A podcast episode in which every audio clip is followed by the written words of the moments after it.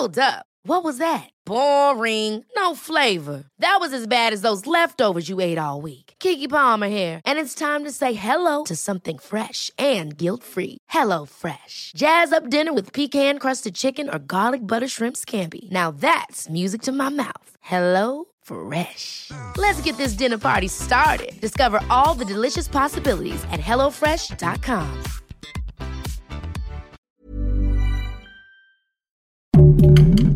Heraldo Podcast, un lugar para tus oídos. Algunos dicen que las corridas de toros son cultura, otros más dicen que es maltrato animal. Y luego de casi dos años sin corridas, estas volvieron a operar el día de ayer. Te contamos sobre el evento. Esto es Primera Plana de El Heraldo de México.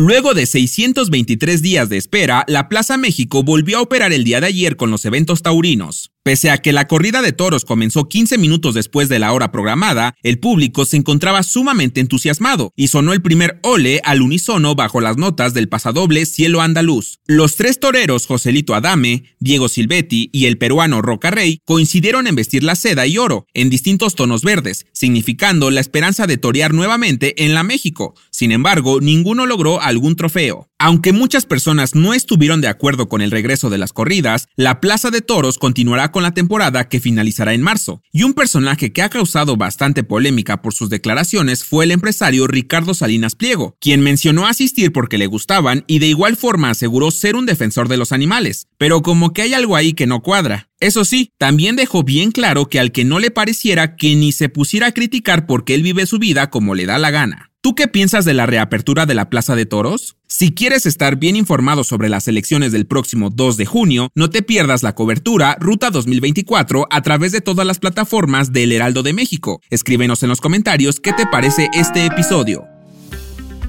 Los estudiantes en Jalisco sufren diversos delitos como robos, asesinatos y desapariciones. Por ello, para protegerlos, la Universidad de Guadalajara se propone instaurar la figura penal de estudianticidio, que contemplaría castigos como agravantes para todo aquel agresor de jóvenes que estén cursando su educación básica o superior. La Universidad de Guadalajara informó que en esa casa de estudios ha habido al menos 14 estudiantes desaparecidos, 4 desaparecidos con violencia, 17 tentativas de privación de la libertad, 3 exalumnos y trabajadores desaparecidos y ocho estudiantes localizados sin vida. Esta iniciativa se presentará en el Congreso de Jalisco, pero se pretende llevarla a nivel nacional. Además, la UDG busca que el asesinato de un estudiante se equipare al feminicidio y se pedirá que la tentativa de homicidio a estudiantes sea entre 20 y 40 años de cárcel. En otras noticias, Cinco unidades médicas se encuentran saturadas debido al repunte de contagios por COVID-19. Apenas iniciando el año 2024 se dio a conocer que el COVID andaba queriendo regresar, por lo que se pidió a la población mexicana retomar el uso de cubrebocas en espacios públicos, aunque como que no hicieron mucho caso porque a la fecha se ha registrado un aumento a la ocupación hospitalaria.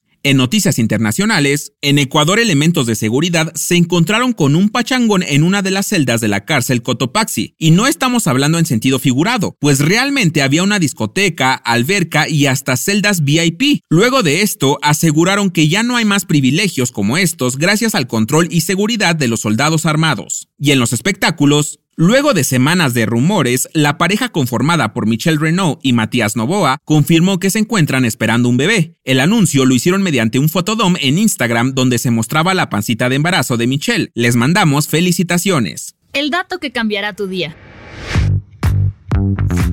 Seguramente entre tus vecinos o cuando vas al tianguis te diriges a una persona mayor con la abreviatura Don, seguido de su nombre como señal de respeto. ¿Sabías que esta palabra tiene sus orígenes desde la época del virreinato? Más que una palabra, en realidad es una abreviatura que hacía referencia a personas de alta sociedad, y las tres letras que conforman Don quieren decir de origen noble. Con el paso del tiempo, el verdadero significado se fue perdiendo, pero siempre es bueno poder saber de dónde vienen las expresiones que usamos en nuestro día a día. Yo soy Arturo Alarcón y nos escuchamos en la próxima.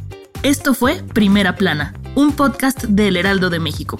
Encuentra nuestra primera plana en el periódico impreso, página web y ahora en podcast. Síguenos en Instagram y TikTok como El Heraldo Podcast y en Facebook, Twitter y YouTube como El Heraldo de México. Hasta mañana.